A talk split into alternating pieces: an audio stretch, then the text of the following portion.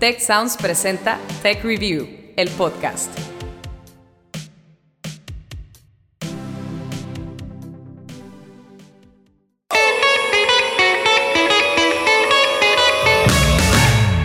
¿Cómo están? Soy Ana Torres y me emociona muchísimo darles la bienvenida a un nuevo episodio de Tech Review, el podcast. Historias para mentes curiosas, donde además estamos estrenando nuestra sexta temporada. Gracias por seguir con nosotros.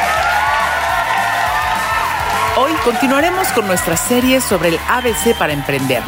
En el episodio 26 de este podcast les dijimos cómo iniciar un negocio. En el episodio 41 hablamos de los requisitos legales que deben cubrir. Y en este capítulo vamos a contestar una de las preguntas más importantes que todo emprendedor se hace. ¿De dónde saco el dinero para poner mi negocio? La estadística nos dice que el 75% de los nuevos emprendimientos van a fracasar en su segundo o tercer año debido a problemas económicos. Así que este tema les importa. Cómo financiarse adecuadamente desde el principio es algo vital. Vamos a empezar con lo que no hay que hacer. El primer tropiezo es hacer las cosas a la y se va y caer en la informalidad por ahorrarse el costo de los trámites. Vamos a escuchar a Cristina Valero. Ella es VP de tarjeta empresarial en Confío, una fintech que brinda soluciones financieras a pequeñas y medianas empresas. Nosotros confiamos en ti desde los seis meses, pero es importante que cuando estés empezando un negocio empieces por lo primero, ¿no? Vamos a crear un negocio formal. Esto significa, entre otras cosas, registrarse formalmente ante las instancias pertinentes para ser una verdadera empresa. La siguiente advertencia tiene que ver con la adopción de la tecnología desde el día 1. Habla Francisco Padilla, él es cofundador de Confío, una empresa unicornio. En 2022, un negocio que no es digital y que no registra todo en un portal, el que le sigue sacando la vuelta con efectivo, pues eso es difícil de declarar, de reportar y de todo. Algo que no te puede pasar es revolver los gastos del negocio con los gastos personales. Es muy común que empieces a hacer con tu tarjeta personal compras para tu negocio y luego el contador te va a decir, esto es un desastre. Lo ideal es tener una tarjeta empresarial con la que el negocio vaya creando su propio historial crediticio y muestre un orden frente a Hacienda. Eso mejora además la imagen del emprendedor ante los inversionistas. Algo muy importante, antes de pedir dinero hay que calcular adecuadamente el valor de tu producto o servicio. A veces creo que muchos de ellos emprenden con mucha ilusión, pero les falta como todo este estudio de competencia, de precio. E incluso calcular el costo de tu posible comprador. Santiago Sada, cofundador de Angel Hub, una red que apoya startups, nos explica de qué va esto. ¿Cuánto te cuesta tu cliente? ¿Cuánto es el lifetime value de tu cliente? ¿Cuáles son tus márgenes? ¿Cuál es, ¿Cuánto dinero gastas ahorita al mes? ¿Cuánto dinero vas a gastar en los siguientes meses? En este punto, debes tener ya una idea de cuánto dinero es el que realmente necesitas. Nos ha pasado muchas veces que llega el emprendedor y dice, necesito entre 200 y 500 mil dólares. Pues, oye, pues a mí me, cuando me dicen eso, pues yo quiero pensar que pues no saben exactamente qué van a hacer con el dinero, porque de 200 a 500 mil dólares es un mundo de diferencia, más del doble. Esto proyecta un desconocimiento de lo que harán con el dinero y una ignorancia de su propio proyecto. Naturalmente hay negocios cíclicos y negocios no cíclicos. Aquel que vende agua vende parejo todo el día del año. Aquel que vende regalos de Navidad vende en ciertas épocas del año. ¿no? Entonces es importante conocer cuándo tu negocio hace su volumen de ventas para saber cuándo lo necesitas pedir. Otra recomendación es evitar pedir el monto máximo solo porque sí. Yo sé cuántos son mis flujos, hasta aquí yo alcanzo a, llegar de una forma responsable, porque si no prácticamente estás hipotecando tu futuro a los próximos 12 meses o del eh, tiempo que, que sea la duración del financiamiento, ¿verdad? Como ven, antes de dar el primer paso para financiarse, deben hacer ciertas tareas. Y ahora sí, acompáñenme a una pausa y al volver vamos a revisar varias alternativas para que puedan capitalizarse e iniciar su emprendimiento. Si quieres conocer más sobre el comercio y los negocios, te invitamos a escuchar Territorio Negocios. La experiencia del cliente o del usuario es cada vez más importante. El podcast en el que hablamos sobre las nuevas tendencias de innovación, emprendimiento, finanzas y liderazgo en México y en el mundo. Escúchalo en Spotify, Apple Podcast y Google Podcast. Tech Review, el podcast.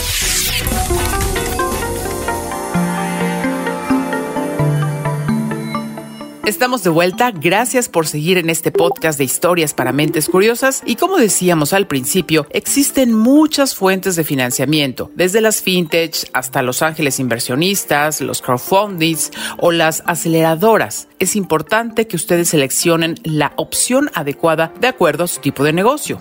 Vamos a escuchar a Camilo Kechner, es Managing Partner en Angel Ventures así como nosotros como inversionistas elegimos a los emprendedores para los proyectos, los emprendedores debieran tomarse el trabajo de seriamente elegir de quién levantan el dinero, porque eso va a afectar tu proyecto, va a afectar tus relaciones, va a afectar tu vida durante los próximos, a lo mejor, 10 años. Empecemos por explicar qué son las fintech, que han venido a revolucionar, por cierto, eh, pues a todas las pequeñas y medianas empresas por su gran capacidad para brindar servicios financieros de manera ágil. Francisco Padilla, cofundador de Confío, ya lo escuchábamos, nos dice ahora cuáles son las principales necesidades de las pymes. Cuando nosotros hablamos con clientes, siempre regresan a tres problemas comunes. Quieren vender más, quieren, eh, en el sentido de tener más clientes, quieren poder cobrar mejor, eh, eh, que sea más fácil, que no tengan que andar persiguiendo a sus clientes. Y por último, quieren quitarse de encima como esos, esa carga administrativa que los distrae de las primeras dos. Algunas instituciones tradicionales, como los bancos o los fondos gubernamentales, han sido insuficientes para resolver esos problemas. Escuchemos a Christine Chang, ella es jefa de desarrollo corporativo y ventures en Tribal Capital, y también a Cristina Valero de Confío. Cuando una pyme está aplicando para un crédito de un banco, el banco lo trata como si fuera una empresa grande muchos de la banca tradicional generalmente te piden dos años de constituido, en el mismo giro te dice, oye, tráeme 12 meses de estados de cuenta, tráeme un aval, tráeme tu casa en garantía es muy complicado. O sea, estoy empezando mi empresa, no tengo un aval. Las fintech son mucho más rápidas. Su componente tecnológico ayuda a identificar con precisión a los emprendedores que cumplen con el perfil para ser respaldados y que tanto se les puede financiar. Así que las solicitudes pueden resolverse incluso en cuestión de días. Ahora, ¿qué clase de servicios están disponibles en las fintech? Para nosotros, eh, las pymes y las empresas son más que una categoría. Por, ende, tenemos paquetes que están hechos a la medida, dependiendo en dónde está esa empresa en su camino, em, si están empezando con su crecimiento, si están ya em, acercando como ciertos hitos. Hay fintech que apoyan a los emprendedores a mejorar elementos concretos de su negocio. Esto es importante. Elementos como, no sé, cómo son las cuentas por cobrar, el control de gastos de colaboradores o también los pueden apoyar para cosas específicas como dar un gran salto en su producción, tener flujo para gastos recurrentes, etcétera.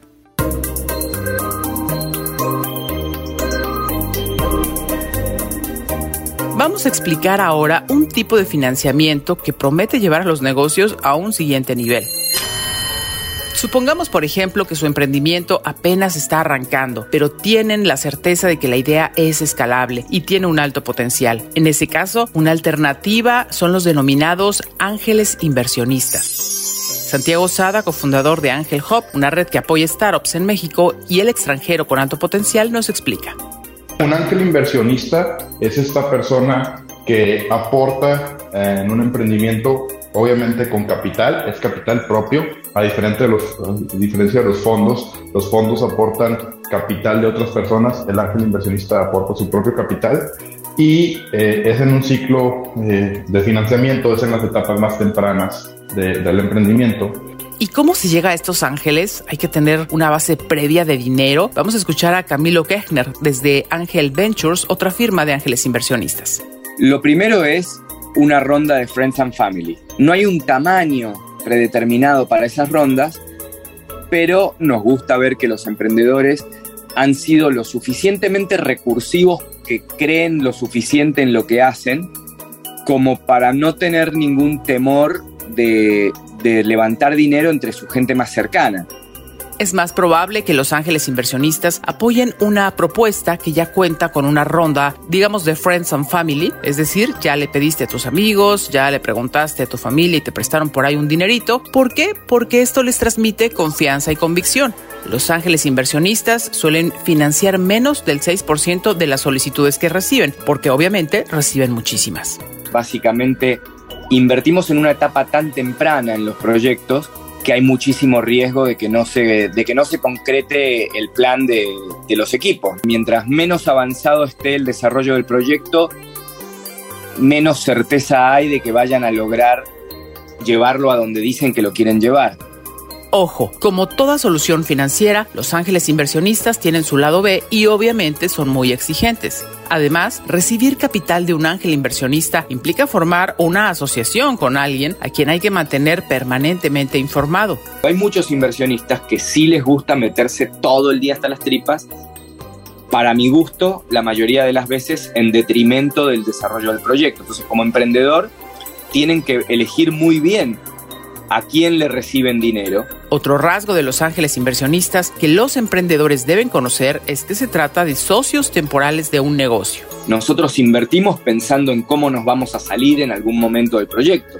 Y para salirnos exitosamente necesitamos que el proyecto crezca, que el proyecto se desarrolle y necesitamos tener a quién venderlo. Por eso los expertos insisten tanto en valorar si realmente es la mejor fuente de financiamiento para determinado proyecto. Si estás fundando un negocio con el objetivo de ser el negocio que le vas a heredar a tus hijos, no es buena idea levantar dinero de, fondos de capital de riesgo. Lo mejor es levantar dinero con amigos, familia, bancos o instituciones financieras que sean más bien deuda y no, y no que se queden con participación de la empresa. Ahora bien, una vez que se logra tener el respaldo de un ángel, ¿qué sigue? Luego vienen las rondas tradicionales, tradicionalmente llamadas semilla, pre-semilla y semilla. Estas rondas por lo general sirven para estructurar el equipo de trabajo y generar el producto mínimo viable y llevarlo al mercado. No tienen que tener ventas descomunales ni nada, pero sí tienen que empezar a perfilar ciertas tendencias. Después de la validación, es decir, cuando se tiene la certeza de tener un producto o servicio que encaja perfectamente en el mercado, el objetivo es escalar el negocio. Aquí es donde se busca acceder a las series de financiamiento con fondos más grandes.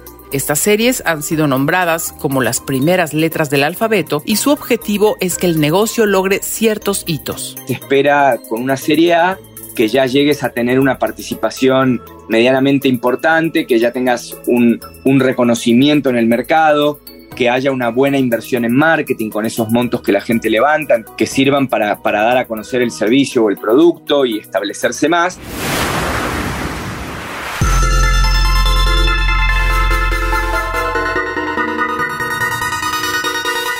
El universo de financiamiento para los negocios no termina ahí. Para arrancar, ¿qué otros caminos podemos tomar más allá de las fintech y los ángeles inversionistas? Bueno, pues aquí va un bonus con dos opciones más. Crowdfunding o fondeo colectivo. Consiste en campañas digitales abiertas para recaudar el dinero que requiere un negocio y hay varios subtipos. Crowdfunding de donación, de recompensa, de préstamos y el equity crowdfunding.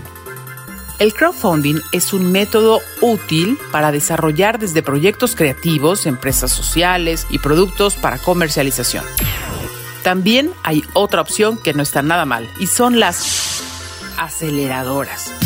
Están un paso antes de los inversionistas y se enfocan en startups brindándoles un pequeño capital semilla, mentoría y la oportunidad de hacer crecer su red de contactos. Las aceleradoras son clave para una empresa en formación y por ello el apoyo que ofrecen es muy limitado en cuanto al tiempo. Vamos a una breve pausa ahora y ya volvemos. Si quieres conocer más sobre cómo cuidar tu salud, te invitamos a escuchar Hola de Salud. La prevención hoy es parte del tratamiento. El podcast en el que nuestros expertos te darán consejos para vivir de manera sana, equilibrada y feliz. Felicidad, ese sería un objetivo último. Escúchalo en Spotify, Apple Podcast y Google Podcast. Tech Review, el podcast.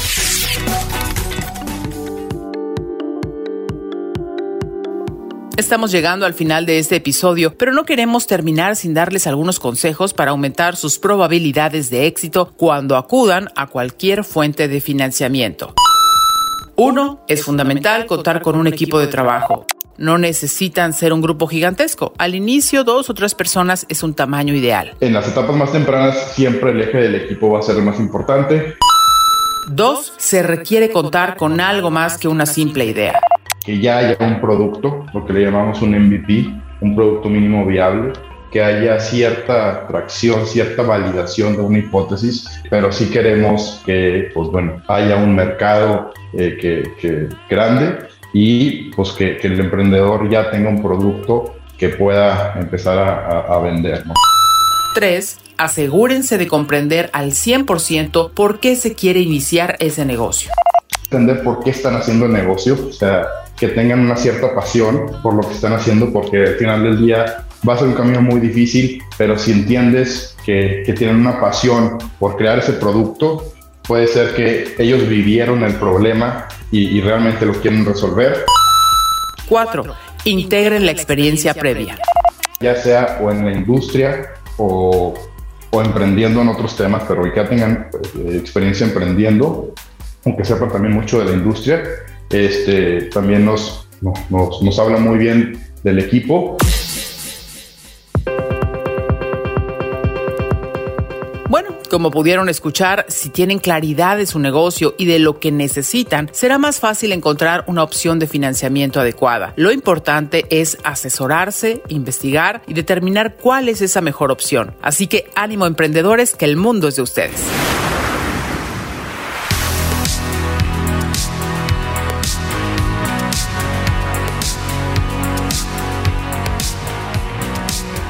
Esto fue Tech Review, el podcast, historias para mentes curiosas. Recuerden que somos un espacio de Tech Sounds y nuestro objetivo es fomentar una cultura del conocimiento de la mano de los expertos. En este episodio participaron en la edición Karina Rodríguez, las entrevistas las hizo Susan Iraíz, el guion es de Carmina de la Luz y la producción de Orlando Oliveros. Gracias por escucharnos y hasta la próxima.